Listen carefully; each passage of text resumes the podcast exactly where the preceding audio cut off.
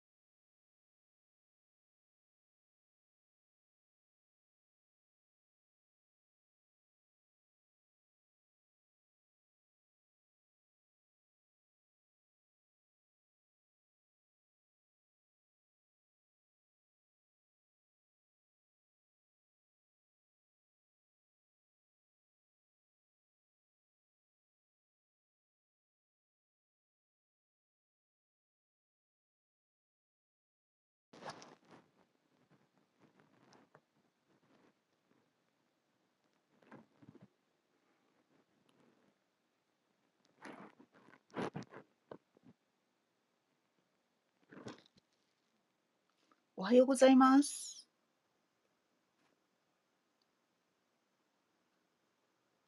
あ、としさん、今マイクオフになってますが、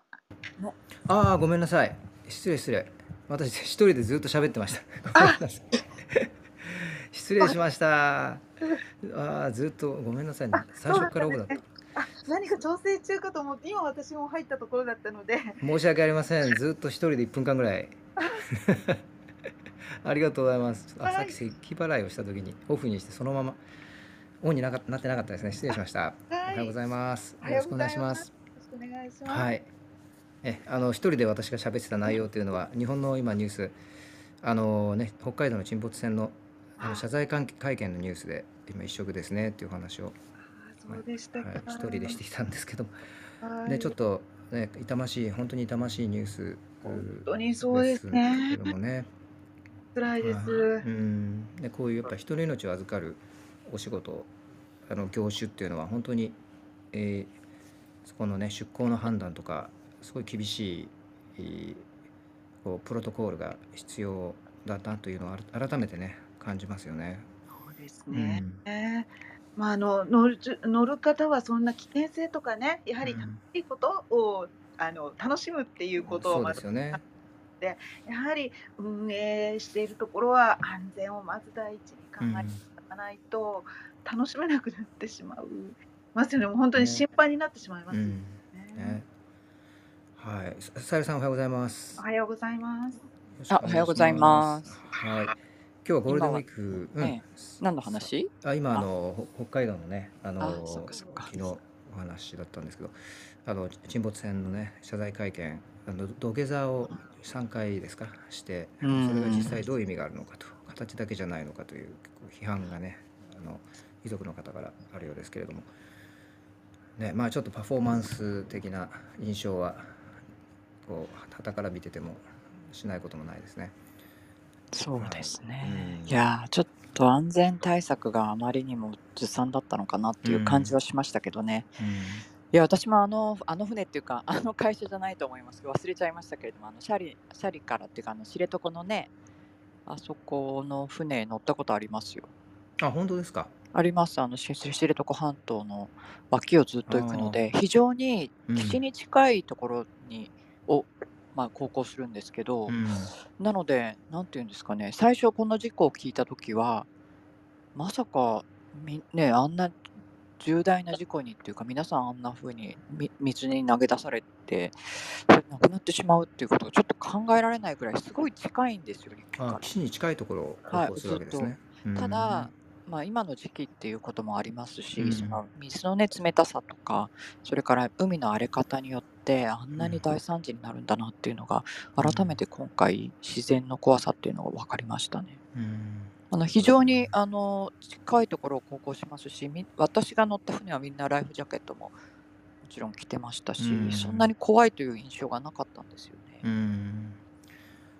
この時期の海ですからね。そうですまあね。あの、まあ、あそこは特にあの流氷がね流れ着いて、うんちょうど流氷がいなくなった時期ぐらいじゃないですか、今なるほど。うんだから非常に冷たいと思うんですよ、水のうん温度がね。だからそういったこともあるのかなと思いますけど。うんえあの海外であのやはり飛行船の転覆みたいな事故があってあのちょっと動画を見てみたんですがあのそれはあの、えー、と窓とかの壁とかがない屋根だけの船なんですね。うんなんであの救命胴衣でそのまま海に、まあ、投げ出されて、まあ、そこで救助されるというあの様子だったんですが今回あの気温が低いとか風が強いとかであの皆さん船の中にいらっしゃったというようなあの、えー、とこれはあの知床の半島側からあの船を撮影した方がいらっしゃって。うんで当時の様子はあの皆さん外にはあの船船外をちょっと出られるような部分には人はいなかったというような証言もあるので船ごともしかしたらあの救命胴衣をつけてたんだけど船ごと一瞬のうちに沈没してしまったみたいな、あの推測も立っているので船の急いでほしい、あの早く見つかることを願ってます。そうですね。まあ、あの、たとえ救命胴衣つけたとしても、本当にもうこの水温でね、えーそうです本当に亡くなった方、お辛かったと思いますし、ね、二度とこういうような、あのまあ、間違った判断といいますか、あの自然を甘く見るような、あのねえーことですね、そういうようなあことがないように、えー改善、ぜひね、してもらいたいと思います。はい、ありがとうございます。えっ、ととりあえ、とりあえずですね、世界のニュースの方に、えー移らせていただきたいと思います。今日、えっ、と、私の方からですね、えーやはりこれエネルギー問題ですね。後でひろこさん、あの欧州のヨーロッパのメディアなどからのお情報をもとに補足いただけるともあの、えーということでお願いいたします。私の方からちょっと、えーとまずそうですね、えーポーランド、それからブルガリアへのですね、天然ガスの供給をロシアが止めたというお話を若干、えーさせていただきまして、でその後ひろこさんに、ね、また後ほどおお願いします。それからさゆりさんはあのモルドバですね、えー前回、前々回とちょっとルームで若干お話はしていたものの、あんまり詳しくお伝えできてなかったので、ちょっとさゆりさんにこのね。こ。の戦線がね、えーモルドバに拡大するという、えーかもっていうかもしれないという、なんかね、わからないですけど、い。まあ、雲行きが怪しくなってきたということと、うん。まあ、今回のその意味ですよね、はい。爆発が起きた意味っていうのを少し話したいなとそう思います。ですねあお願いいたしますあそう今田中信夫さんも入っていただいてましてもしあの朝からありがとうございますもしこのポーランドブルガリアの件でですねあの何かコメント等いただけるようでしたらあのぜひ上がってきていただいたりあのコメントでもメッセージでも結構ですので、えーよろしくお願いいたします。えっとえ私はまだえそうですねちょとりあえずこの頭えーこのポーランド、ブルガリアの件ですね、ちょっとざっくりお話しさせていただきます。今、私の方に、えーまあ、入っているニュース速報などをもとにお話、とりあえずさせていただきますね。えーまずロシアがですね、このポーランド、ブルガリアに対しての天然ガスの供給を止めたと。で、まあ、これは何を意味するかということですけれども、その、まあ、このウクライナにおける、まあにまあ、主戦場がね、ウクライナということだったんですけれども、今度、このロシアの侵攻、こ今現在のですね、えー戦争がですね、ある意味で、えーまあ、新しいフェーズにですね、え入ったあと言えるかもしれません。つまりエネルギーがですね、オイル、ガス、えーこれがまあ実際に戦戦争の主要エレメントになったと、えーそういうフェーズに入ったあと言えるうじゃないでしょうかという状況だと思います。それから、えーこの、まあ、今までですね、今まではそのロシアに対する制裁というのは、まあ、西側、なんとかまあ制裁はするんだけれども、ヨーロッパ諸国に対して、えーまあ、大きなインパクトですね、急激なインパクトをできるだけ与えないようにというようなまあ配慮もあったわけですよね。えー特にドイツですね、ドイツに対しての、えー配慮あったと。えーまあ、今回、ドイツはまだ止められてませんけども、これ次どうなるかというのが、まあ、そこの目の前までえー来たということになります。それから、まあ、同時にロシアはですねこの今のウクライナ侵攻における戦費ですね戦費としてこのエネルギーの販売というのをこれ巨額ですね1日あたりこれ、えー、数千億単位だったと思いますがこの巨額な販売収益をですね戦費に回してきたと言われています。でこれをですねまあちょっとどういういきさつか分かりませんがあえてですねロシア側から止めたということにもなるんですね。まあ、どのぐらいこれによって、えーえー、収益が減るのかというのはちょっとまたご専門家の方に聞いてみないと分からないんですが、えーまあ、ここの部分ですね戦費として非常に潤沢の資金がここから上がっていたものなんですがこれをあえて止めたということになりますね。えーまあ、昨日ロシアがあごめんなさいドイツがですね、えーまあ、大型のお、えー、あのあれですね武器をですね、えー、ウクライナに供与するというようなことが発表されましたけれども、まあ、そその翌日、まあ、まあ、たまたまか分かりませんけどもそういう翌日というタイミングでこの、えー、ポーランドブルガリアへのガスの供給を止めるという発表がありました。あのこれはロシア側ですね。で、えー、これに対しての反応ですけれどもまずポーランドの首相はこう言ってます。このガスを止めるということはですねもうポーランドに対してのもうディレクトアタック直接の攻撃と等しいと。直接と直接攻撃を受けたのに等しいというようなポーランドしてますね。で、えー、ただですねじゃこれによってどのぐらいのインパクトが本当にあるのかということなんですがガスの確かに価格はですねこのあのロシア側の発表を受けて上がったと上がっているとただですね、まあ、どこまで実際のパニックが起こるのかということなんですが、まあ、ポーランドですね10年以上かけてこのまあ、ロシアに依存しないロシアのエネルギーに依存しないという努力は続けてきたというふうに一応言われてるんですね。ですので、まあ、このようにロシアにこのエネルギーを人質に取られるようなね、え、ことは、え、避けるような努力を続けてきたと。なのです、まあ、ある程度準備はできていたという見方もあるようです。それからブルガリアもですね、早速あのギリシャから、え、ガスの供給を取り約束を取り付けたという報道もありますので、えーまあ、ある程度ですね、まあ、準備ができていたり、まあ、覚悟はしていたあるいは周辺の諸国にですねその辺の根回しはしていたということだと思います。まあ、それからドイツですね、え、次ドイツがどうなるのかというのがポイントだと思うんですけども、え、経済大臣ドイツね、え、このように言ってます。35%、えー、ドイツの、ね、国内で消費するガスというのを、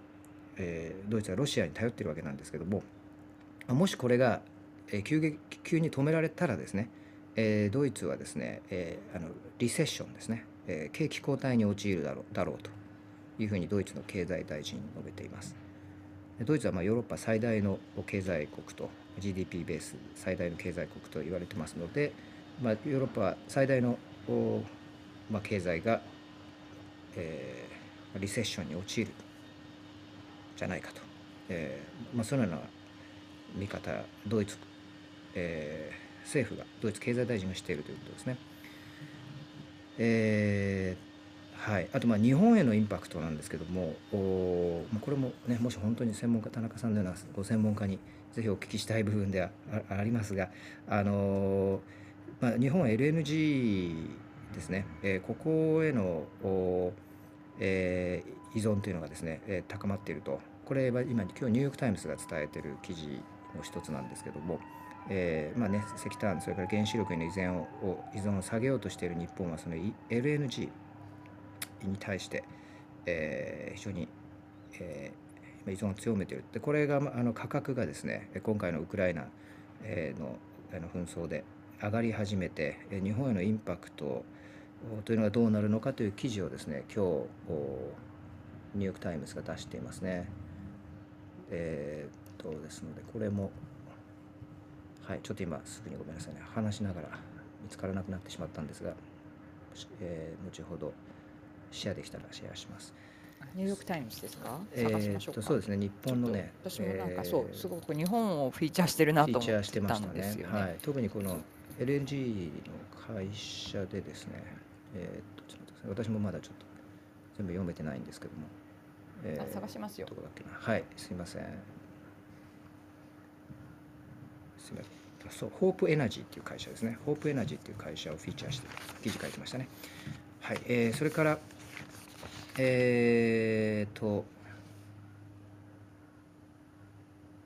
そうですね、まあ、あとプーチンさんがサンクトペテルブルクで、えー、スピーチをしたということで、ここでもですねかなりまた、えー、挑発的な、好戦的な発言があったんですね。えーまあ、今の西側のですね今起こってる今西側がロシアにしていることとあのいうことはですね、まあ、到底ロシアにとっては受け入れがたい、え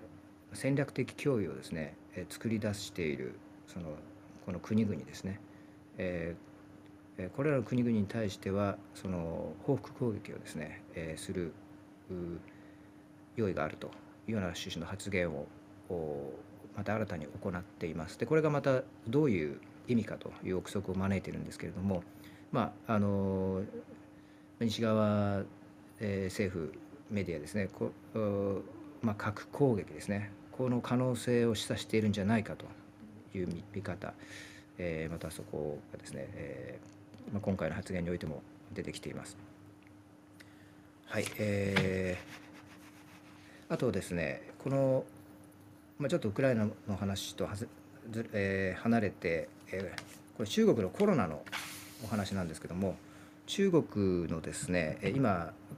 えー、北京でいろいろロックダウンをするかしないかという話をしてますよね。で一方で上海はもうロックダウンがですね4週目に入っているんですが、えー、このですね上海のロックダウンの状況に対してあの市民がですね非常にもう結構長引いてますので不満を抱いていると。でこの、まあ、政府としてはですね全部うまくいってる全部うまくいってるよと。言ってますよ、えー、皆さん、ね、協力してくれてあのえー、順調に進んでますよっていうことを、ね、あの地元当局政府が言っているということなんですがそのそれに対してですね市民は冗談じゃないと。SNS などでですねその政府の検閲をかいくぐっていかに自分たちがもうあの苦しんでいるのかともう怒り悲しみに満ちているのか食べ物がないとかですねみんな怒鳴り合ってるんだそのような声をあの SNS でですね、えー、かなり広めているということででこちらあの一つですねこんなような動画もありましてでこれはまあ私中国語がわからないので、えー、ちょっとあまりですね、え、これを解説できないんですけれども例えばこのような、え、4月の声というような動画がありましてこれも今欧米のメディアで取り沙汰されてるんですけれどもこちらにシェアしますね。これはですね、えー、まあ、映像的にはあの静かな感じなんですけども上海市民の不平不満ですねこのロックダウン中の、えー、生活がいかに大変だったかっていう声をですねあえて拾ってまとめた動画だそうです。もし中国わかる方がいらっしゃったら教えてください。今ねシェアしました。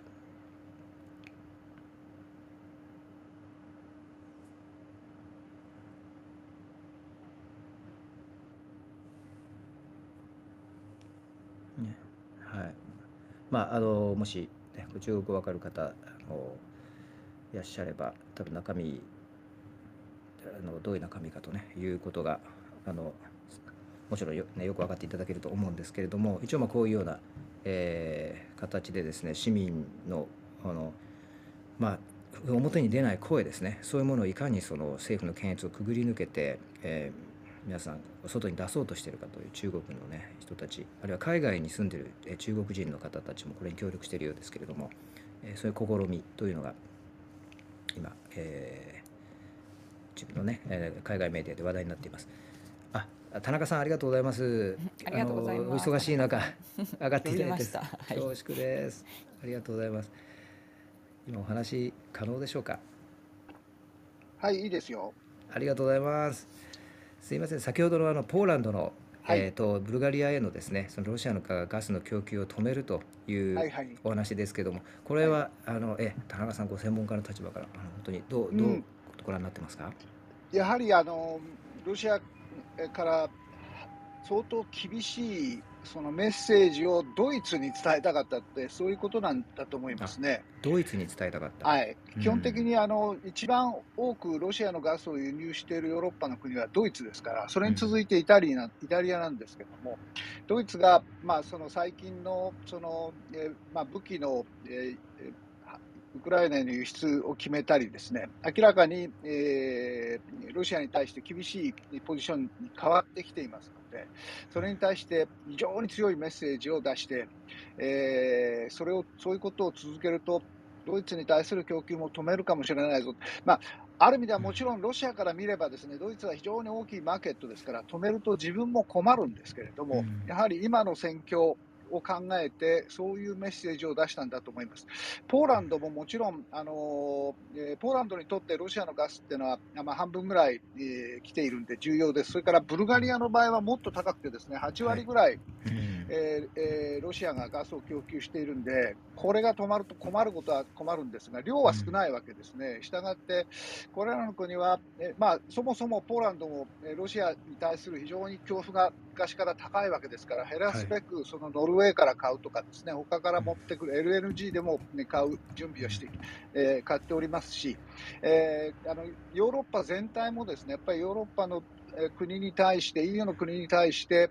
えー万が一の場合にはガスを逆に流すと、つまり普通ロあのガスってのは東のロシアから西へ流れるわけなんですが、はい。西から東へ流す、こういうポーランドみたいな国に対して、そういうことができるようにしてあるわけですね。うん。したがってあの今回も、えーっとファンデライアンあの委員長はそういうことをやるというふうにはっきり言っていますから、あのすぐにポーランドやブルガリアが困ることではない、まあ、ギリシャからブルガリアを買い付けると言っておりますので、困るわけではないと思いますけれども、えーロシアがほあの先ほどあのえ言われておられたようにですね、はい。あのガスというか、こういう化石燃料をうん。戦あの武器として使ったっていう、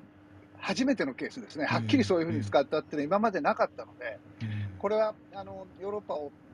非常に強強い言葉で牽制した、特にドイツに対してそういうメッセージを出した、こういうことだと思います。なるほど。はい。あからさまにドイツに対してのメッセージはいだったわけですね。はいうんこの例えば戦戦費しロシアに,、はいにおけるですねこのあの天然ガスの販売収益っていう意味ではこのポーランドとブルガリアへの輸出を止めたということでどのぐらいの収益減になるんでしょうか？えーとですね、ちょっと金額を今すぐ手元にありませんけれども、えーポーランドの、えーえーロシアに、えーロシアから見るとですね、ポーランドって数パーセントのマーケットですから、そそれでよってすぐ困るわけではないですね。うんそれよりドイツの方がはるかに大きいので、ドイツへ出すものが止まると、それはももっともっと大きいインパクトがありますけれども、ほどあの従ってですね、比較的小さな国で、その要するにメッセージを送っているわけで、うん。えー大きいところまで本気でやるかどうか、おっしゃる通り、そのロシアにとっても痛いことになりますんで、これは分かりませんけれども、お互いにそういう牽制をしているということだと思います。なるほど、はい。数パーセントの収益減があってもそれによってドイツに対してあるいは西側諸国に対して出はい。すメッセージの強さの方がはいベネフィットになるというふうにロシアは。判断はいしたということですね。あのはい、そうですね。それから、うんあのヨーロッパは、えーまとまって石炭の輸入を止めました。で石油の輸入もおそらく近々止めるんだろうと思います。うんそうするとガスなんですが、そのガスについても、えー戦況、これからウクライナで何が起こるかによっては、ヨーロッパがその輸入を止めるということを打ち出す可能性あるわけですね、まあ、ドイツはなかなかその景気もあるし、寒い冬に向かって大変だということで、賛成はしていないんですけれども、それに対して、自ら要するにガスの輸出を止めると、ポーランドとブルガリアに、そういう逆の逆襲をしたわけですね、あのあのプーチンにとっては。うんえお互いにそういうその球を投げ合って牽制し合っているということだろうと思います。ただし、今後の戦況によっては、やっぱりガスについても、えー貿易が止まるという可能性が出てきたということがはっきり分かったということだと思いますね。うんなるほど、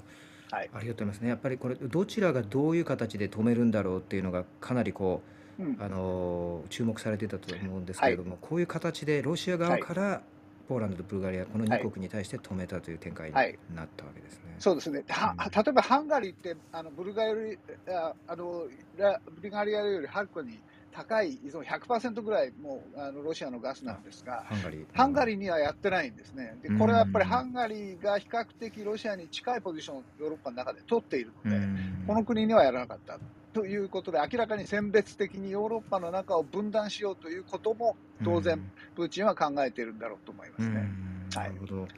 非常に戦略的な判断ですね。なるほど。あのせっかく田中さんあのいらっしゃっていただいている間にどうでしょうか？さゆりさん、ひろこさん、とうこさん、このご質問等あ、えー、お願いします。うん、あ、あのハンガリーのことでお尋ねしたいんですが、はい、あのブルガリアを止めブルガリアへの供給を止めて、はい、ハンガリーへの供給というのは、はい、あトルコストリームだったと思うんですが、そちらのどういうふうにその供給するんだろうっていうのが、まずニュースを見たとき思ったんですが、はい、いかがでしょうか？えーとですね、あの確かにいいろいろなあのルートがあるので、ハンガリーがすぐに、えー、止まるということはないんだと思いますね。それぞれその,、えーと、そのルートに応じて出したり入れたりできますんで、ハンガリーに対して供給を止めると言っていませんから、これは止まっていないと思いますね。はいそれから今まではウクライナ経由でですね、そのヨーロッパに出ているそのガスは減っていなかったんですけれども、これでその、えー、ポーランドの場合はあのノルドストリーム1からポーランドに入ってるやつを止めると言ったんですね。それから確かにブルガリアを南の方から入ってるやつを止めたはずなんで、ハンガリーについてはそれは、えー、と別のルートから入ってくるということなんだろうというふうに思います。あ、わかりました。ありがとうございます。はい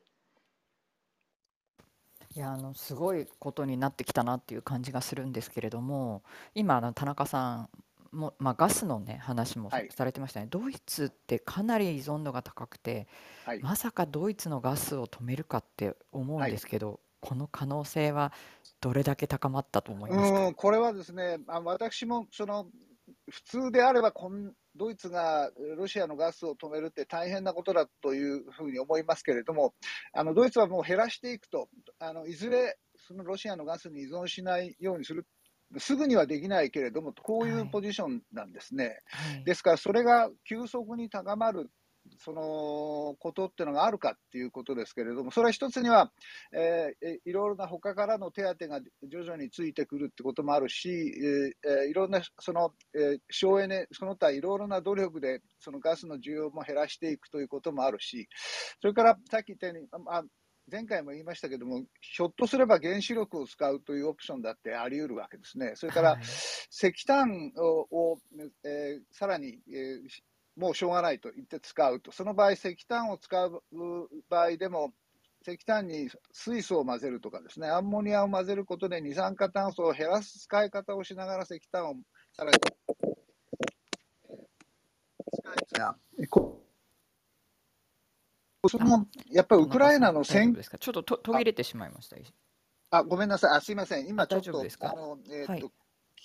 耳のイヤホンが落っこったもんああ、わかりました。じゃあ、あの、5ございません秒ぐらい巻いてもら戻ってもらっていいですか？あ、すいません。それで、そのドイツ、あの、ドイツはですね、それ以外に、えー例えばその原子力の利用っていうことだって、もう一度考えるうん可能性があると思うんですね。えーはいですからこ、困った時には何でもありで、それから石炭を、えーさらに使い続けると。石炭をうん使う場合でも、そのガス、二酸化炭素の排出を減らすような水素を混ぜる、アンモニアを混ぜるみたいなことを考えるとかですね。とにかくありとあらゆる手段を使って、えーロシアのガス依存を減らそうとしている途中なんですけども、それから LNG を買う場合でも、そのえっと今、受け入れ港がありませんから、それを緊急に作ろうと、まあ、これまたそう簡単にすぐできるわけではないんですが、えーそういうことをやっていますけれどもですね、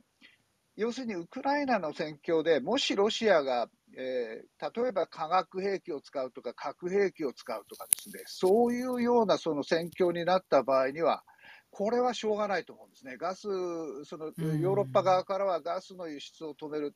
っていう、あ、輸入を止めるということも、当然、その一つのオプション、対抗策だというふうに考えていると思うんですよ。ですから、はいそれはですね、今回、えロシア側がそういうヨヨーロッパの動きに対して、まあ、あある種先制攻撃で自らの方からガスを切ってみせたということだと思いますんで、あのガスについての、えーっと貿易が止まる可能性っていうのが従来、今までよりも格段に高まった、ロシア側からの今回の,、えーとまあ、あの対抗策によって高まったというふうに考えるべきだと思いますね。はい、ありがとうございます。いやー、なんか本当にちょっとこんな風になっていくのかなと思ったら悲しいですね。うん、悲しいし怖いですね。それからさっき日本について影響があるのかってご議論がありましたけども、これはですね、ないとは言えないですね。確かによ今はヨーロッパの戦争、ウクライナに関する、えーまあ、武器供与が一つ大きなポイントになっていると思うんですね。ですから、ロシアがあ東側、南側を抑えるときに、やっぱり西からの武器供与、それも重い武器の供与が明らかに障害になりますから、それを出している国に対する、えーロシアの対抗策、日本はそこまでやっていないので、えーしたがってガス、石油を止めてくるということは考えにくいですけれども、逆にその戦況がこれから進むとですね、ヨーロッパ全体が大変苦しい中でガスも石油あ石油も止め、ガスも止めるといったことをやった場合にですね、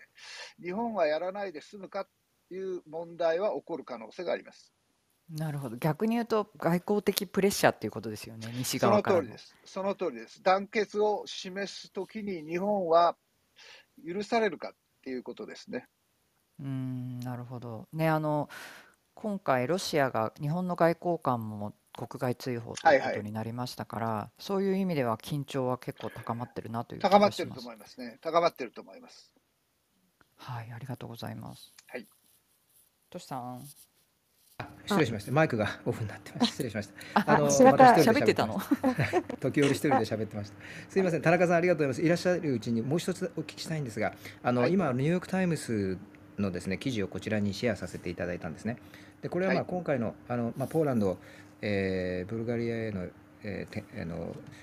まあガスを止めるというのはまだこの記事の中には入ってない、えーですが、まあ一般的にこのウクライナによるウクライナでのですね戦争によって LNG の価格がですね、えーはいはい。上がってでそれが日本にたとってですね非常に痛手になっているようだと。で特にその電力の小売業者ですね、えーそこがですねえーいくつもお倒産していると。でその中での一つの、ホープエナジーという会社がフィーチャーされてるんですけれども、はい。このあたりいかがでしょうか？実際にえーとですね日本はですねその長期契約が多いので、そんなにすぐに上がるわけではないんですよ、相対的に、他のその、えーヨーロッパの国と比べますと、あはい。の長期あのスポットももちろん買っていますけれども、長期契約っていうのはもう長期で、えーまあ、全その石油の値段に合わせながら徐々に値段を変えていくんですが、そう大きく変動しないので、日本に対する影響は比較的少ないです。ただし、あの昔、その電力会社が一時潰れたことがあるのは、去年あのの冬にですね、あのえっと、電力不足が起こって、えー一時的にガスあの電力会社がその調達できなく、約束を守れなくなったんですね、新規の,、はいあの電力会社が。その時に、えーガスを買おうとしても非常に高い値段、まあ、ヨーロッパとの関係もあったんですが、高い値段になったために買えなくて潰れたってことがありますけど、これはウクライナの問題ではなくて、うん日本のそのにおけるひあの東南あのアジアにおける需給が非常に一時的にタイトになったことによって倒産が起こったということだと思います。で今回も確かにあのおっしゃあのおっしゃる通り、えーヨーロッパが非常にガスがタイトになって値段が上がっているので、うん。これは日本の、えー特に、えー新規参入している長期契約を持っていない、えー会社が急急に調達しようとするとですね、うん。それは非常に高い値段で買わざるを得なくなって、それで、は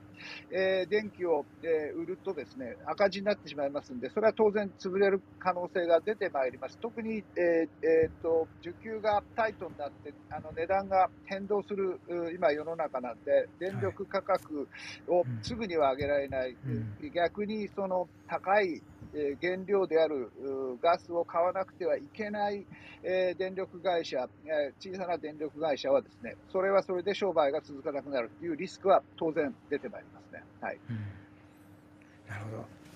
ありがとうございます。よくわかりました、田中さん。はいえもしよろしければ、あのーはい、あのですね、えーと、またひろこさんなどが、あのこれからヨーロッパのニュースをもとに、えーちょっとこのエネルギー問題ですね、えーさらに補足していただけるということなので、あのはいあのもしよろしければですね、あのこちらにいていただければ、後ほどまたあのコメントや質問などあのさせていただければ幸いです。もしお時間はいわかりました許せばで、はい、ありがとうございます。はい中田さん、はい、ありがとう感謝ですありがとうございました。ありがとうございます。すみません、ありがとうございます。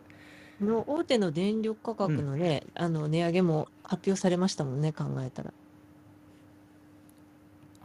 あれ？そうですね、ねはい。白川さん、あそうです私ね、東子さんの顔が見えないんですけど、私だけですかね。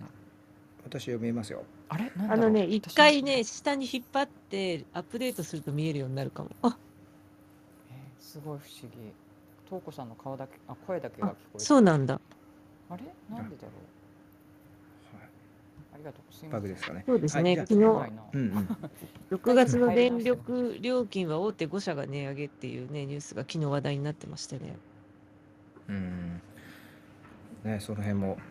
いろいろあれですね、電力価格に関してはなんかこう上がる要素がいっぱいそうですね。えー、ひろこさんのえー、とこちらの欧州エネルギーのねえー問題についてちょっとこの流れで先にどうですかひろこさんお願いしましょうか。はい、いいですよ。あ、大丈夫ですか？すみません。はいありがとうございますよろしくお願い。します。はあい。のまあ、あの停止ということでちょっと私の話す前半はもう今日あのお話しいただけたのであのポーランドのガス供給の多様化について今どういうふうに進められているかということであの10月にノルウェーとポーランドが結ぶ新しいガスパイプラインがあのできるということでこれがあデンマークスウェーデンを経由してあのあできるというか敷設される予定です。うんあとですね、えー2015年以降ポーランドはバルト海沿岸の、えースウィノウィッシュジェというあのこれ液化天然ガスの基地なんですがこの基地を持っていて現在これ拡張中ということでこちらから、えーアメリカの LNG タンカーから供給を受けているということなんです。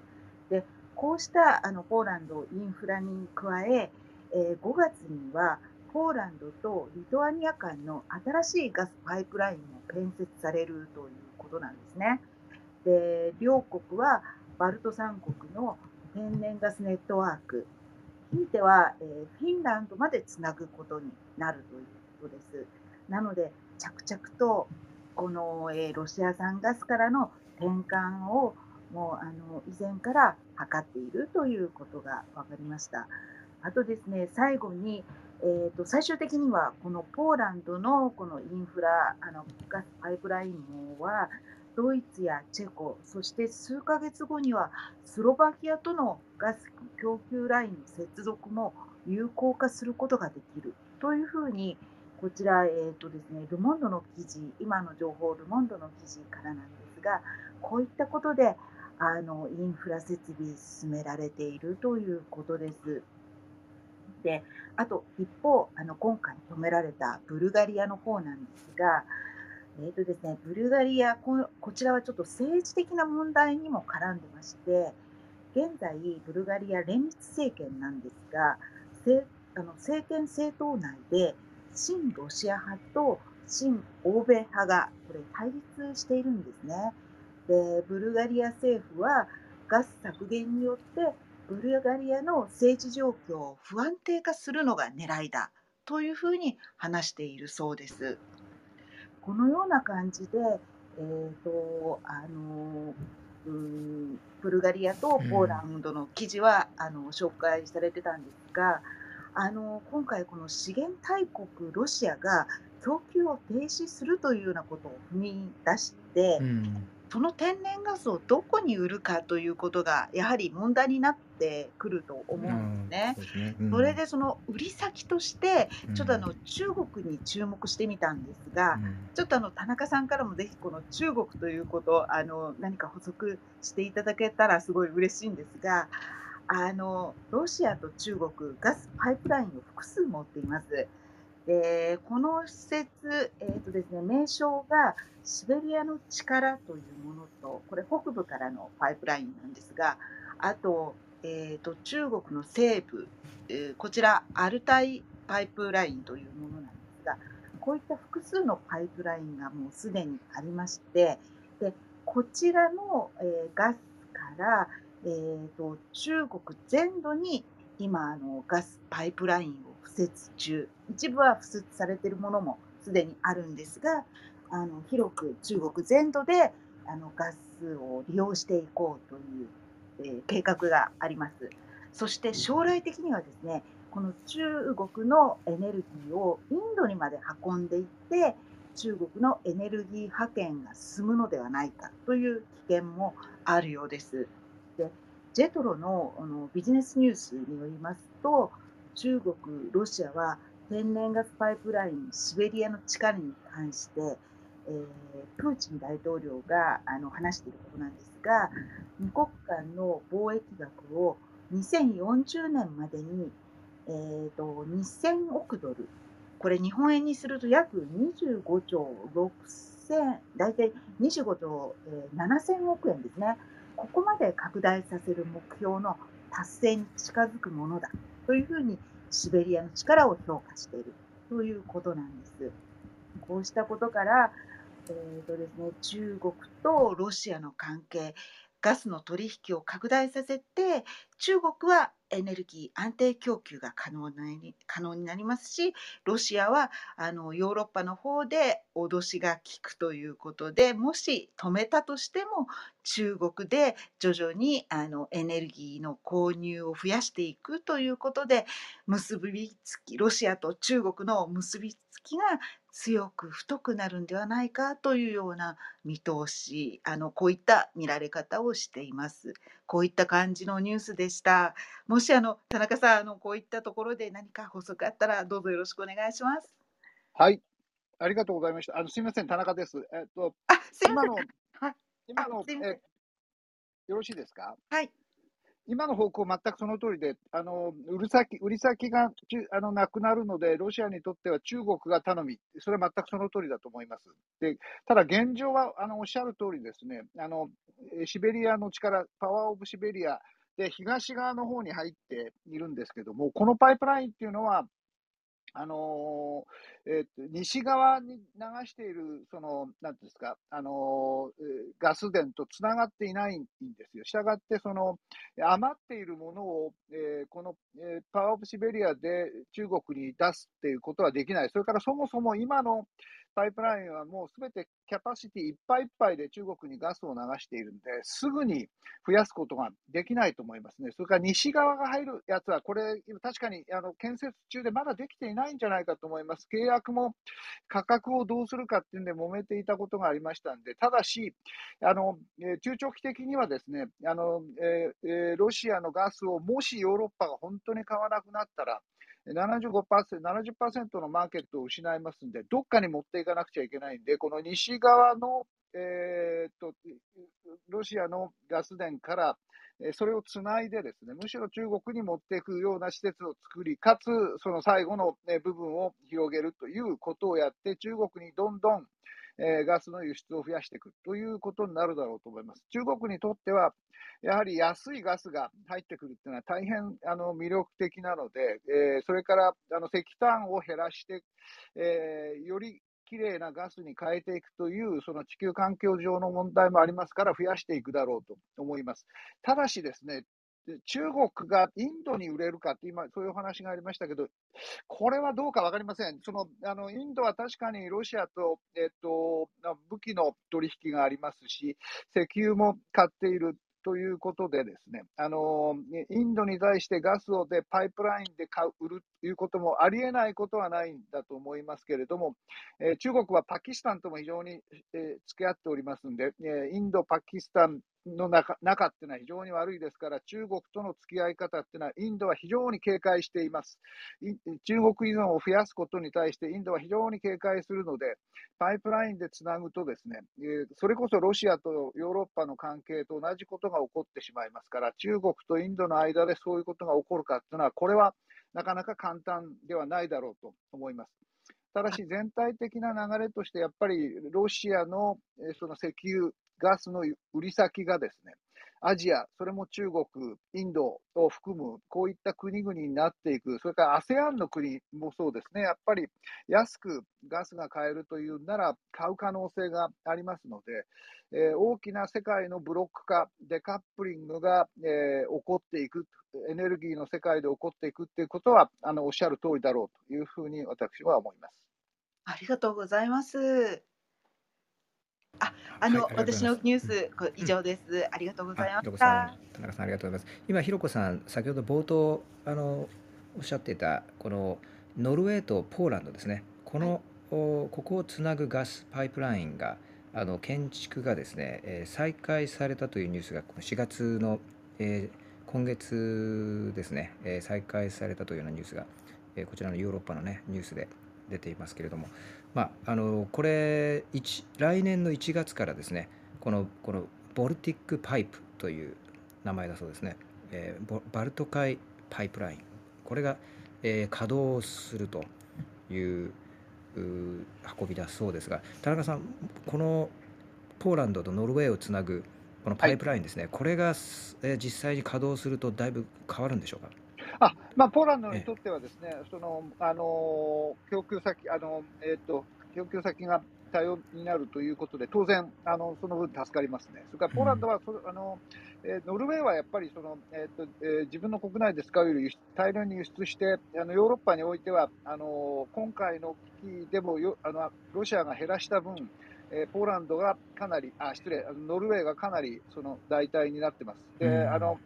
減らした分をですねどこが供給したかっていうのを IA が発表していて、一つはアメリカなんですね、やっぱりアメリカのシェールガスが LNG の形でかなり入った、それからカタールですね、はい。それからそのノルウェー、こういうところが大きなその、えー代替供給源になったということで、うん。あのポあのポーランドにとっても、えーノルウェーはやっぱり EU の、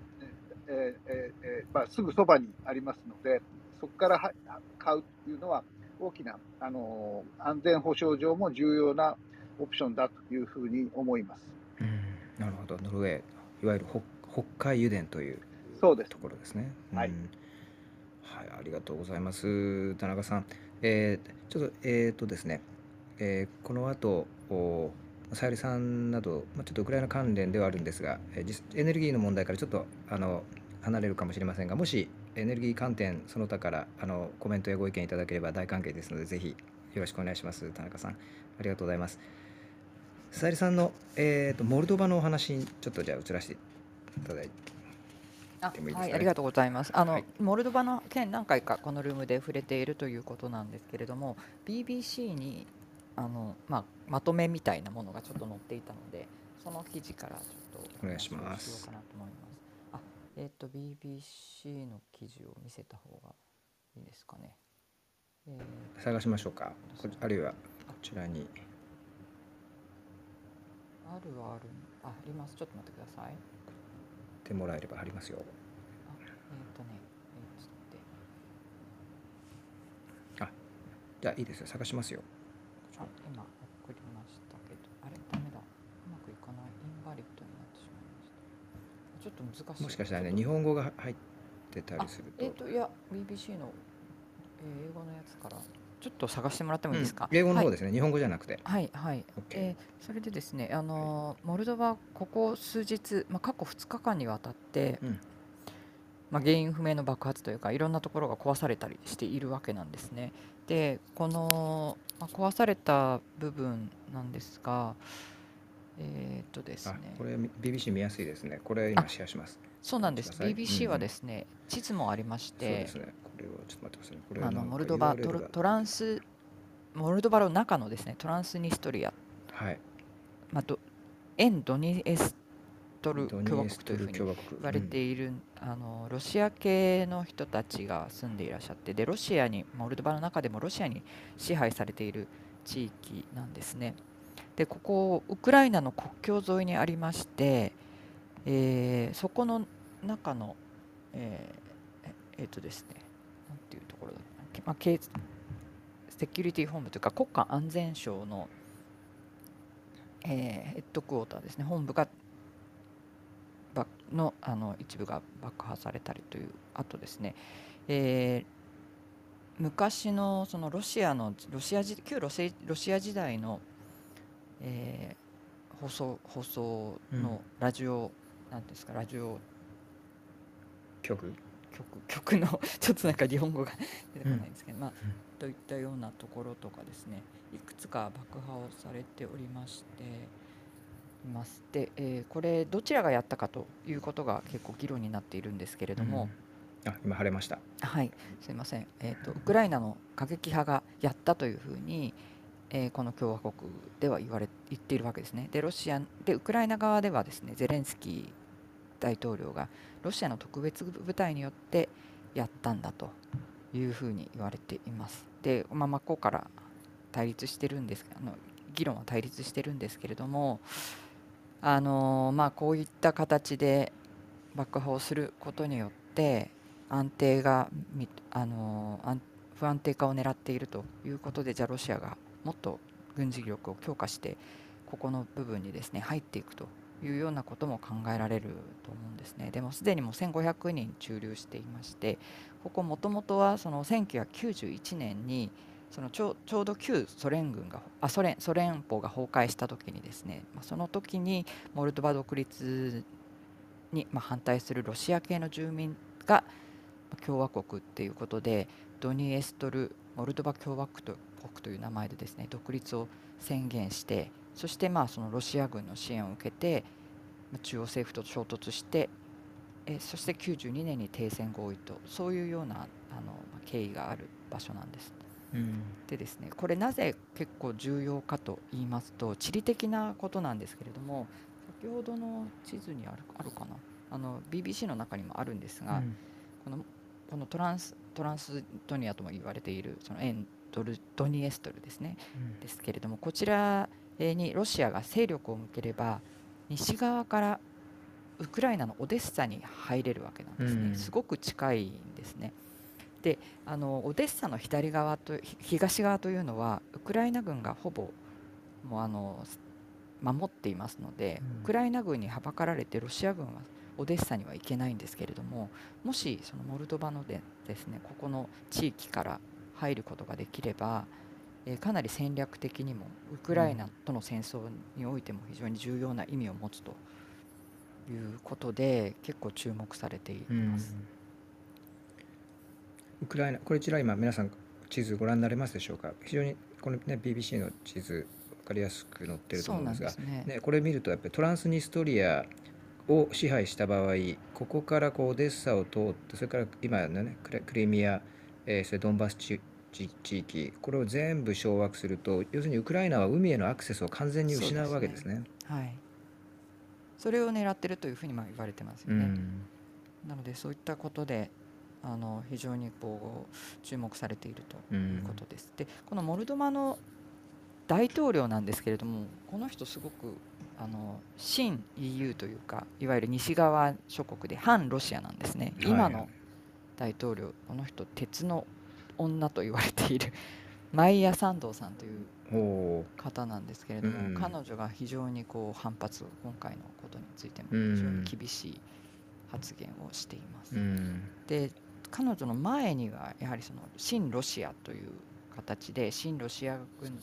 あ側の大統領もいましてそういった意味ではあの誰がこうその大統領になるかみたいなところも結構、うんあの重要なのかなというふうに思います。うんこのモルドバとこのトランスニストリアの関係というのは、まあ、トランスニストリアモルドバの一部であるわけなんですけれども非常にこのウクライナとドンバス地方の関係にそっくりですよね。そうですね。あのトランスニストリアは親ロシア系、えーのひあの、まあ、独立分離独立派がそこを、えーその地域をまあ、運営しているう統治していると。でで今回の爆発騒ぎも、まあ、いくつかあの、ね、複数件もすでに起きているようですけどもこの親ロシアの分離独立派の人たちが、まあ、ロシアのメディアなどに伝えてるんですよね。だから親ロシアの人たちのその勢力の間でこの爆発が一方的に、いいまあ、ウクライナのせいだと。あごめんなさい。あのモルドバのあのせいだと。いうふうに、あのやってるんじゃ、まあ誰がやってるかわからないんですけれどもその自分たちは被害者だというような形であの報告されていると報道されていると。ですのでそうですねねまあ、まさにドンバス地域でもそのような状況があっていやじゃあそれだったらロシア人を、えー話す、ね、人口、えーえー住民たちを守らなければいけないということでロシア入っていったわけですけれども全く同じようなレトリックがここで展開されつつあるとうん入っていってね、あの当然欲しくはないわけなんですけれどもそれは避けなければいけないんですがちょっとこうね今までのパターンから見るとね支援してると支援をするという名目で入って安定化を狙って、まあだからテロにやられているこの地域を助けるとそういう名目で入っていきかねない。うん。という感じですよね。ね。でここまあモルドバって非常に貧しい国みたいですね。かなり。そのヨーロッパの中では一番貧しい国なんですけれどもここにはあのうん。ロシアあごめんなさい。ウクライナ系の住民も結構いると言われています。それからうんあのまあ、近いっていうこともありましてウクライナからの今回の避難民も43万7千うん。人受け入れていると。受け入れていると。はい。いうことですね。なので、もうこんなその260万人しか いないんですよ人口が。そんなところで43万人ものウクライナ人を、まあね、受け入れているというような国は。これは、まあ、あの先ほどもちょっと申しましたけれども、モモルドバの大統領の非常にその EU 寄りで、まあ、プロ EU と言われている、まあ、女性が大統領であるということもありまして、うん。それで積極的に受け入れてるんですけれどもね。なのでここがうん。また不安定化してしまったり、それからまあロシア軍がかなりね来てでさっき言ったみたいにあの沿岸部分を全部取る。プラス例えばオデッサから入っていってあオデッサに入っていってということが起こると非常にウクライナにとっても厳しい状況になってしまうなというふうに思います。うんですね、全体でモルドバ国の人口は260万人ですか。その中でこのトランスニストリア地域は確か40万人ちょっとですよね。だから、人口的にもこのトランスニストリアに住んでいる方たちというのはかなりモルドバの中で、えー多いですね。多いってことになります。あ、40何万人入ってるんでしたっけ？ちょっと私ちょっと人口はチェックしてなかったんです40けど。何万人だと思いました。うん。ああ、そうですか。ですね。だから、そうですね。かなり、まあモルドバの中では人口密度が高い地域と言っていいのかなと思いますが、え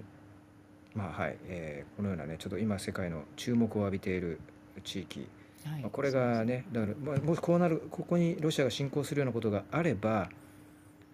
あればですね、えー要するにこれがウクライナの国土から、まあ、初めて出てですね、侵攻があの複数の国に及ぶということになりますね。拡大していくということですよね。はい今回ウクライナにやった、まあ、ロシアのロシアの行動が拡大していくというか、こともあり得るし、ね。まあそのウクライナの中でね今占領している地域でまた同じように共和国を宣言するとかですね、住民投票をやって独立するとウクライナから独立するみたいなことが今動きがありますけれども、うん。このモルドバでもそういったことがさらにこう、ね、増えていくっていうか、うん。そういった影響力ですねロシアの影響力がそうですね。増えていくということもありあり,、はい。あり得るなと思いました。まあ、いえロシアから見ると、あのまあ、これ、モルドバは NATO の国ではないので、まだ直接的には NATO を敵に回さないと、NATO の集団的自衛義務には触れないということで、こうんう微妙なところをついてきてるわけですよね。そうなんですそうなんですだから、えっと、NATO にも入っていないし EU にも入っていないということでね確かにそういった意味では占領しやすい地域なのかもしれないですね、ロシアから見るとね。うんはい、えーこれはいまたですね、えー続報をお伝えしていきます。ありがとうございます。えー、トーコさん、えはいー、たせしました。はいありがとうございますえーよろしくお願いします。あのちょっとその前にですね、えっ、うんとさっきひろこさんのニュースにあった、うんあの中国のパイプラインが地図で載っている記事があったのでお、3月の記事なんですけど、ちょっとリンクに貼ってもいいぜですか？ひぜひ。はい。エビットピンドリンクでいいのかな？そうですね。ですよね。はい。はいあのこれ多分中国の専門家の方が書かれ日本語で書かれてる記事なんですけれど、だかな？これですはい、ね。見えました。あ、うんでも文字化けしてるね。大丈夫かな？リンクに出どうますしてもね、多しばら分く経つと出てくるすると大丈夫なことが、あ、大あ大丈夫ですね。はい。あ、そうですか。うんまあ、この地図を見ると、あの今稼働している中国のパイプラインと、それからまあ建設中のものっていうのがあの非常によくわかるので、いや、こんなにあの、ね、パイプライン、すごいうん天然ガスを中国があのえ日本に日本よりももっとたくさん天然ガスを入れる国で、ええ非常に天然ガスに対して、まあ、これだけのルートを持っているんだなっていうのが非常によくわかるので、いや、すごい、すごい備えだなと思って、ちょっと、えー今びっくりしたのでシェアしました。で、しかも3ルートあってですね、日本は海上輸送なんですけれども、あの、船で運ぶ、それから陸上のパイプラインの方法があるんですが、中国は LNG6 割、えーあまあえー液化天然ガスを船で運ぶ、それから CNG 圧縮天然ガスを陸上のパイプラインで運ぶの4割ということで、まあ、100%海上ルートに頼る日本に比べて、まあ、地続きの国から、えー天然ガスパイプラインを引けるという、まあ、非常に大きなメリットがあるということですね。まあ、こんなにいやいっぱいのパイプラインを持っているんだなということで、ちょっとしてうんいただきました。あはいございます。あのなんか備蓄タンクも結構各地に備えているので、まあすごいな中国の準備すごいなっていうふうに感じました。ありがとうございます。本当にこうやってもう地図で見ると一目瞭然というかね、すごいですよね、この備え方というかね。はい、うんわかりました。ありがとうございます。それで、えっ、と、戦さゆりさんもあれですよね、はい9時半だもんね。はい。はい私はあの、じゃあちょっと今日は手短に、まあ、連休前ということもあってですね、あの、ちょっと映像を紹介するようなことをやりたいなと思っていてですね、一個がですね、あの、今、えーなんか、貼りますね。じゃあ、ネはい。ネットフリックスで、えっ、と、うん。この前配信になった、あの、皆さんね、多分、これ90年代、バブル世代じゃないんで、その後か、うん2009年にオープンしたアバクロンビーフィッチっていうブランドを覚えてますかね？ああ、はいはい。あ知覚えてますか？す覚えてます？ねみんななんか夢中になってきてましたよね。アメリカでも結構ね。そうそうそう。で、あの、ハワイに、あ、日本人が買うっていうとハワイなので、ハワイでアバクロ買ってきたとか言うとなんかちょっとかっこいいことのようで、うんで、あの、銀座に、まあ、お店が1号店ができてですね、まあ、非常にかっこいい、ホットなブランドということで、もうすごい、あの、脚光を浴びたんですね。で、お店の中はすごい変わっていて、まあ、すごくフロアが暗くて、真っ暗の中にこう、クラブみたいに音楽がガンガンにかかっていて、で、すごく、なんだろう、かっこいい、あの、男の人が、まあ、ジーンズを履いて接客するっていう、なんかちょっと変わったお店だったんですけど、まあ、このブランド、私ももう全く忘れてたんですけれども、このブランドのホワイトホットアバクロンビーフィッチの清水というあのドキュメンタリーが公開されました。で、このお店は2009年には日本に初上陸したんですけど、まあ、えーその後、国内店の,、まあ、あのいろんなところにもオープンしたんですが、クローズが相次いで、日本1号店の銀座を含む5店舗のみが今営業してる。まだ営業してるってことすら結構びっくりしたんですけども、本当に人気だったのに、まあ、こんなに栄枯盛衰があったんだなと思ったんですが、ただこの、えーくブランドがどういうブランドだったかという正体を暴いていてですね、まあ、あの白人の男性の CEO が作ったもので非常にその人の影響力の強いブランドだったんですけれどももう徹底的な白人優位主義なんですね。モデルになるまあ、モデルというかですね、まあ店員自体がすごいあのモデルのようなかっこいい人を採用するというのが一番の決め手だったんですけど、彼らのキーコンセプトは白人で、えー背が高くて筋肉質でイケメンで、そしてあのアメリカンフットボールのスターみたいなをやっていた学生大学時代はアメリカンフットボールをやっていたじゃないですけど、まあ、そういう人たちが、まあ、キーコンセプトなんですね。でそういう人たちにそのかっこいい白人の男性たちに憧れて、まあ、みんなが洋服を買うといったようなもので、まあ、非常に若い会社でもあり、まあ、デザイナーの人たちとかもですねもうやれば売れるのでもうノリノリで仕事をしていた、まあ、当時の盛り上がった様子も非常によくわかるんですが、まあ、途中からですね T シャツに常にあのメッセージというかスローガンを込めるんですね。で非常にこのアジア人差別的であるということであのアジア人の方たちから、まあ、この抗議の声が上がるようになりました。で本当はその T シャツって本当にひどいひどいというか今だったら絶対無理だなっていうもうあの目のつり上がったあの傘をかぶった人がですねまあこうあのキャラクターが登場してくるんですけど、まあ、この文句とかも非常に差別的なものなんですね。でまあこのアジア人を差別してると。さらにその従業員からですねやっぱりその白人ではない従業員が非常に差別を受けているということが明らかになりそれもあの訴えなどがありました。例えばまあ黒人の従業員とかアジア系の従業員はまあ差別を受けていて、まあ、せっかくお店に入ってもですねどんどんそのシフトを減らされて反抗すると君はいらないよと言われてしまうと。でそれからさらにまあその、えーこのキーコンセプトを支えるような、まあ、素敵なポスターとか映像っていうのが、まあ、この、えーここの決め手だったんですけれども、まあ、それも撮っているあの、あいまあ、キーコンセプトをずっと撮っている、まあ、カメラマンがいるんですけれどもその男性がやっぱりそのゲイで男性モデルに対してですね、まあ、セクハラを働いていたということが明らかになったりとかですね、まあ、非常にあんなにみんなが夢中になったブランドが実はこんなブランドだったのだということがあの描かれている崩壊するまでが選ばれていてまたこの排他的な企業戦略や差別的な人材雇用に関しても非常に批判的に描かれているものでした、まあ、今現在見るとですね、まあ、本当にこんなの絶対今はアウトだなと思うんですけれども、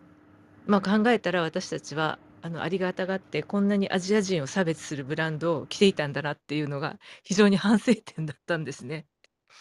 まあ、なるほこれど。あのぜひでうすね、ん。週末ネットフリックスとかでですね、あ、今ピン貼りますね、ちょっと見ていただきたいなと思ったんですけど、まあ、他にもいい、あの、すごくネットフリックス、まあね、だけに限らず今、あの、配信で上質なドキュメンタリーが見れるので、まあ、ぜひ皆さんね、ちょっとそういう、あの、ドラマも面白いんですけど、ぜひそういうのにもちょっと注目していただきたいなと思いました。あ、今はい。ピンを貼りました。記事のはい。ピンですね。はい。はい。あありがとうございます。ですね。はい。はい。ホワイトホットですね。はうい。ん。これを、はい。そうか、あんなに日本はありがたがってき。ていて、うもう銀座店がん。オープンした時はもう人が並んじゃってすごかったんですね。私も今でもうん。覚えてます。うん。で、中に入ると、まあ、な何が売ってるかよくわ T シャツとジーンズがたくさん売ってるのはわかるんですけど、本当薄暗くてですね、まあ、人がこうなんか高揚して買い物をするような仕掛けもできてたんですようね。ん。うん。うん。なるほど。ねなんかもう探したはら1個ぐらい残っているかもとか思ったんですけど、お土産でん。もらって、ハワイで買ったとか言ってお土産にもらってみんなでそれをありがたがったりとかしてましたね、考えたら。うん。なるほど。これは、えー、サイ、ネットフリックスがこの、えー、あれですね、このドキュメンタリーを、を開始4したばっか月、りなんですかね。4そうです、4月ちょうど月に公一開したとこ今週ですかね。うなんですね。んはい。うん。なるまあ、ほちょっとこど。んなものがありましたということで。がとうございます。興はい。味深いですね。ぜはい、ひ、で、あまあ、今ね、会員の方、うん、映。像、まあ、こちらもそうですけど、映像業うん。界とか、まあ、こういったあのドキュメンタリーもそうですけど、やっぱり差別に対してこうう非常にん。反対の声を上げる、暴くといったようなものうが、まあ、ん。盛んになっているというあのところで、まあ、すごく、いや、よくこの話題を掘り出したなと思うって、ん。まあ、本当アメリカでもすごく流行ったんですよね。なるほど。うん面白いですね。ありがとうございはいます。興味深いです。うん。私、あと来週かな、えっと、ちょっとテレビに出る関係で今、えー日本の映画業界のにおける、まあ、MeToo みたいなものをちょっと関係者にいろいろ話を聞いているところなんですけれども、まあ、それはまたあのテレビに出る前に言っちゃうといけないので 出たね、後で、ネタバレしてくださいよ。そう、いやいや、お話ししようと思ってるんですけ終れども、わった後に、はい。あああの、今、番宣でお願いします。昨日ですね、初めてかな、テレビで、えっと、テレビの、まあ、いわゆる夜の、あの、えー10時台とかのニュースでですね、ちらっと、その、日本の、えーえ映像業界のその監督とかですね、プロデューサーとか、まあ、そういう権力のある人たちに対しての、まあ、性暴力や暴力の、あの、ハラスメントなどの、あの、廃止、えーてをやめてくださいという、まあ、映画業界内部からの署名をした方たちの声がちらっと紹介されてたんですね。うんまあ、日本版の MeToo が今起きているんですね、映画業界に。はいなんですけれども、あの実は知らない方も多いですし、あのたまえー、と文春が一生懸命やってるんですよね。例えば水原希子さんとかにあのインタビューをして、水原希子さんが被害を訴えたりとかですね。それから、えっ、と、まあ、文春が結構リードしてやってる、今週も川瀬ひろみさんかな？が、なんかその撮影監督を、えーまあ、蹴ったということで、その撮影監督が辞めたといったようなことが書かれていたりとかですね、うん非常にいろんなことが実は起こっていて、映画業界の中の方たちにとっては、まあ、今、非常にあのざわざわしている状況なんですね。まあ、しかし、じゃあ、この MeToo がじゃあどうなるかというとですね、アメリカではまあその、えーニューヨーカーなどの記事をきっかけに MeToo 運動が起こり、まあ、映画業界の中でさまざまなあの人が失脚し、えーそれからバインシュタインは刑務所に入ることになりましたけれども、じゃあ日本はどうかというとですね、大手のテレビとか新聞はあまりやってないんですよね。うんそれからまあその監督の性暴力に対して正式にあの声明を出している人もいるのに、映画会社は何も一言も声明を出してないですね。うんですからまあ、ただこれあの労働衛生管理の観点から言うとですね、やっぱり映画会社がちゃんとそこはあの俳優の安全とかね、あの、うんそういったことを、例えば事故とかもそうですけども、責任を持たなきゃいけないというのはまあ決まっているわけですね。なので、あの非常にこの気持ちの悪い感じでうん。あの始まっていて、でこれに対して本当にこのちゃんと戦うには詳細な調査報道が必要なんですけれども、それをどこの大手もやっていないのではないかという、週刊誌しかやっていないということにうん。なります。で、これ、あのちょっと中の方にインタビューしたときになぜ週刊誌しかやっていないんでしょうっていうふうに聞いたらですね、はい。やっぱりその週刊誌しか取り上げてくれないからと。うんなるほどというようなことを言っていますね。うんまあ週刊誌って結構あの、まあ、一般論ですけどやっぱり記者クラブとかに入ってないのでねあの深掘りをする本当にしょあの直接その調査報道というのをあの一生懸命されますよね。本当にし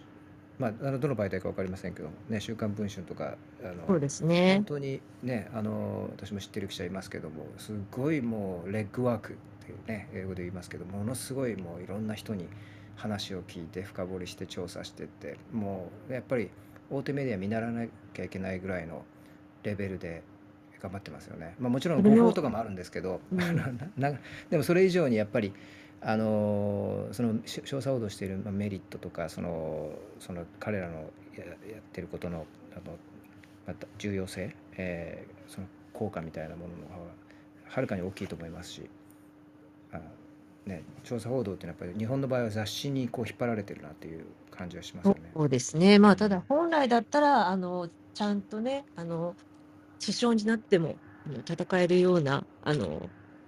ことをしないといけないわけですから、そのフリーランスの人がやるというよりは、まあ、本来だったら、まあ、大きなね、あの、新聞社とか、あうん。の、テレビ局なりが、まあ、そのやるべき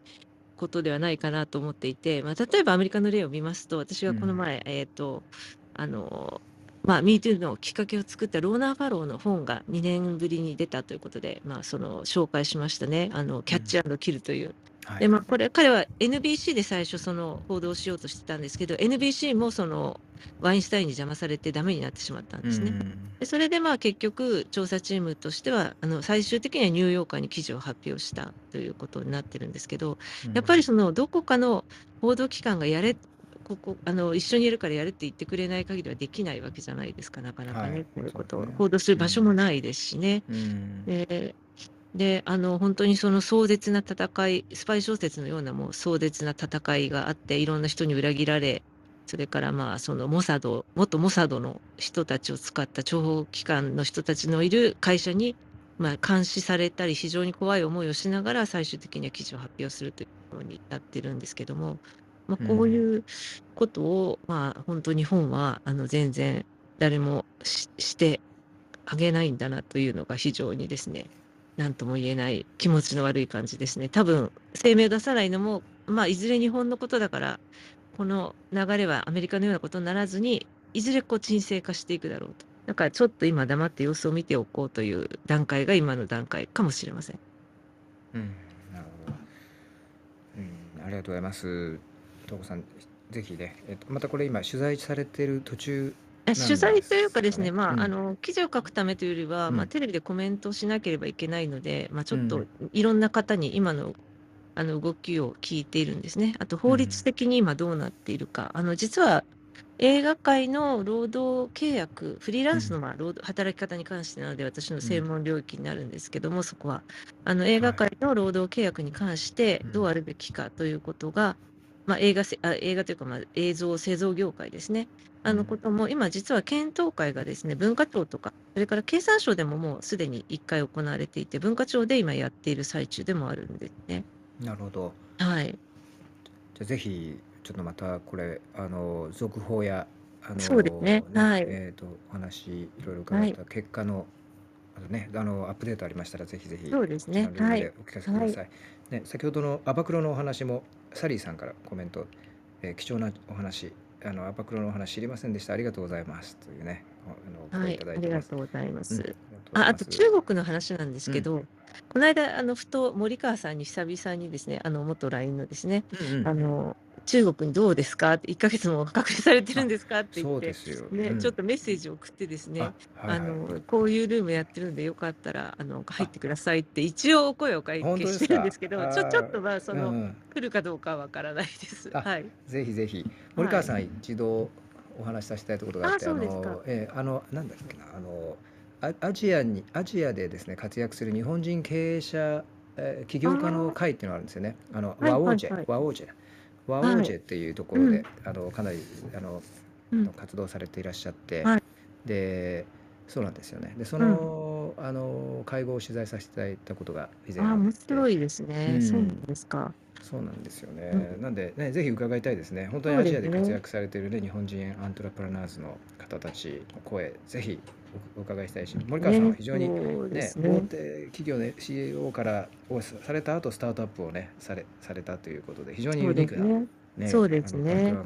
はいたいですね、いろんなお話。い。まあそのビジネス目線、特に IT 業界の目線から見た中国っていうのは、多分このルームでは政治的な話が多いので、またあのそういう話をしていただけたら面白いかなとうんうんうは思います。んぜひぜひね、あのよろしくお伝えください。はいはいねありがとうございます。以上です。はい。ありがとうございます。あと、えっ、とですね、いくつかコメントいただいてまして、レオレオナさんやクッスンさん、ありがとうございます。先ほどのあの上海のね、ロックダウン下にある、あの住民の方たちが、まあ、いろんな声をですね、届けようとしているというお話の中で、4月の声の、えー、と日本語版やですね、記事があったということで、こちらで、そあのこの日本語の記事、とてもあの分かりやすいですね、えー翻訳等も細かく載せていただいて、ちょっとこちらでシェアします。えーよいしょ。ありがとうございます。クッスンさんね、送っていただいて、あれ？えーと、ちょっと待ってくださいね。サーバーが、サーバーに問題があるというメッセージが。えーと、おかしいな。ここでどうかな。うーん、残念ですね。ちょっとですね、なんかサーバーエラーというのが出てきてしまって、もし皆さんよろしければですね、ルームチャットの方にえいろいろ皆さん貼ってくださっています。ルームチャットの方でですね、クッスンさん貼っていただいたこの Yahoo ニュースのお記事ですね、こちらとてもよくわかるので、ぜひちょっとこうピペで皆さんご興味あればあのご覧になっていただければと思います。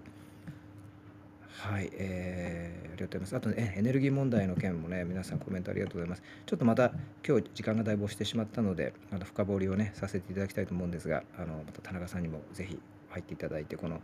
えー例えば西側以外からのね、供給、これからエネルギーどうなるんでしょうかというようなコメントもいただいてます。ね、このあたり、あのまあ、エネルギー、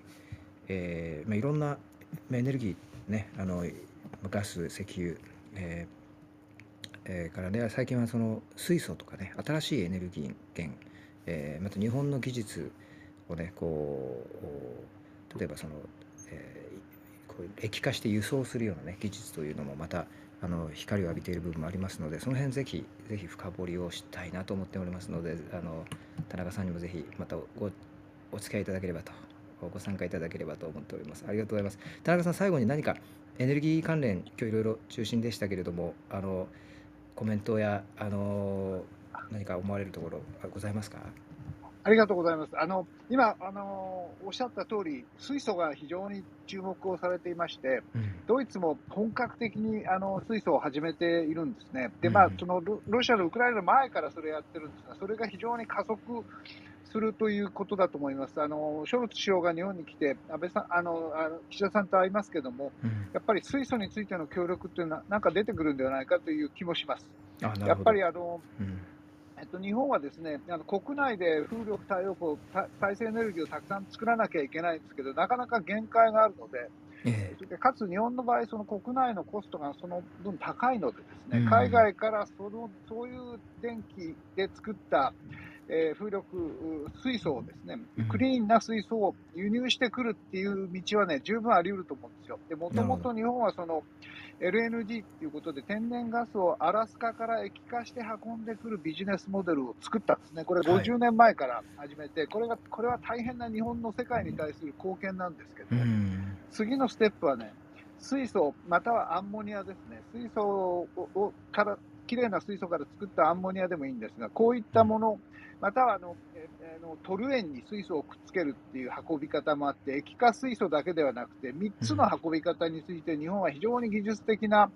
先端を行っていますんで、こういうものを使って、水素、アンモニアの貿易、サプライチェーンを作っていく、それもアジアを中心として、これがその、えーロシアとか中東のですね石油、石ガスの世界からむしろ自立して日本が主導的にエネルギーサプライチェーンを作っていくという大変なチャンスというふうにも言えないことはないんでそそういう点をあの言っておられたのは全くその通りだというふうに思います。あありがとうございます。あぜひぜひあのこの水素のお話ですね日本があのこれから世界に提供していこうとしているような部分の技術に関してですね私たちも今あのメディア私たちのですね J ストーリーズというメディアがあるんですがこちらでもあの取材をしておりまして今週ですかねちょうどこの記事が上がると思いますのでまたあのゴールデンウィーク後などにですねこのお話ちょっと記事もねあの私たちの取材した記事などもシェアさせていただきながらあの皆さんでちょっとこうあの考えてみたいと。また田中さんのあのコメントあのご見識、えー改めていただければと頂戴できればと思っておりますのですいませんがまたわかりましたえ改めてよろしくお願いしますはい、こちらこそ。はい、えありがとうございました。え今日も長い間ありがとうございました。えっ、とゴールデンウィークに入りますので、えっ、とちょっとですね、まあ飛び石連休なので、えっ、とちょっと皆さん一回休憩してですね、あのゴールデンウィーク明けの9日から再開できればと思ってるんですが、いかがでしょうか？あ、はい、ありがとうござはいい、ありがとうございます。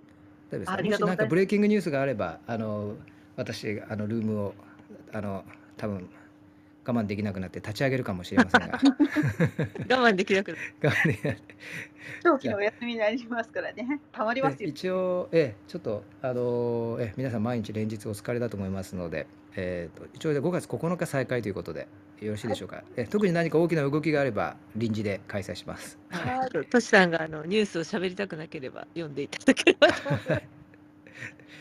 ありがとうございます。そうゴールデンウィーク中の、はいあのちょっと告知よろしいですか？うん、はい、どうぞ。あのウイグル支援支援関係のものなんですが、5月7日にウイグル証言漫画の小冊子の無料配布を、あの新宿で行います。ではい、時間が、えー5月7日の午後4時から6時で、うんうん。新宿駅南口であの無料配布を行いますので、この機会にぜひあの漫画をお手に取ってあの読んでみてください。うん。あウイグルのはい。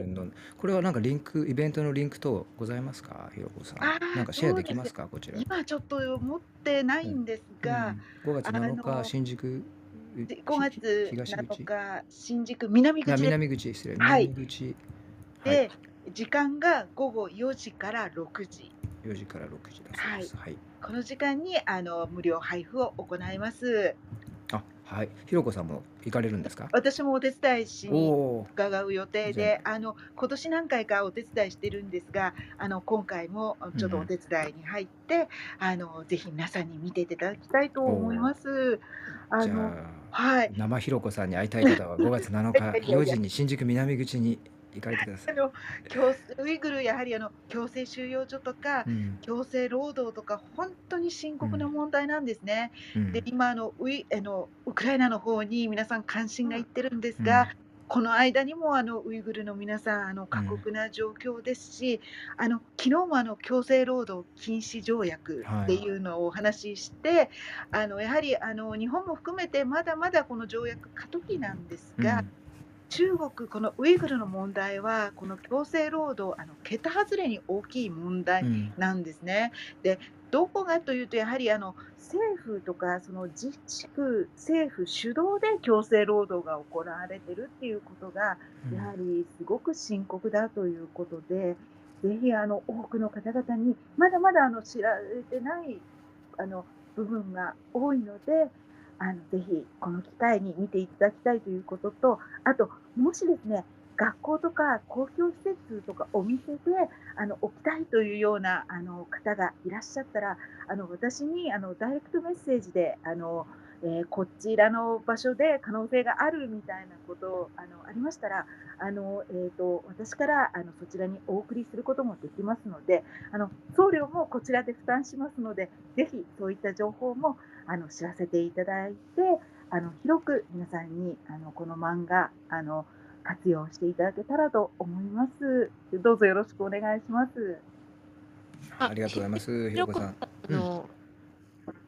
あれ、はい、あのひろこさん、今の漫画って清水智美さんの漫画のことですか？そうです。はい。あし清水智美さんって方の書いた漫画のことですか？あそうです。はいはい。あの、はい。清水智美で検索すると、ツイッターに載っているので、ぜひ皆さんであ見ていただければと思いああますね。りがとうございます。あの、命がけの証言ね、あの、これ、あの、もう本になっているので、はい。それを多分一度買ってくださるということなのかな。そはい。の本からあの抜粋したものをあの小冊子であの皆さんのお金を集めてあのたくさんあの、えー印刷したんですね。でそれをあの、えー、と今回新宿では新宿駅南口で配布するということで今あのヨーロッパの方にも英語版をあのヨーロッパに行く方に頼んで配布しているという最中なんですが。あの英語版、日本語版、こちらでも配布しますので、どうぞよろしくお願いします。はい、ありがとうございます。これ、今、関連の記事、えー、と言っていいのか、あーなんかサーバーの調子が悪いですね。私もこの漫画はなんか見たことがありますね。ありがとうございまます。うんね、サーバーの調子が悪いですよね、なんかね。ね、先ほどからシェアしようとしてそうるなんでよ。んですすが、シェアできない。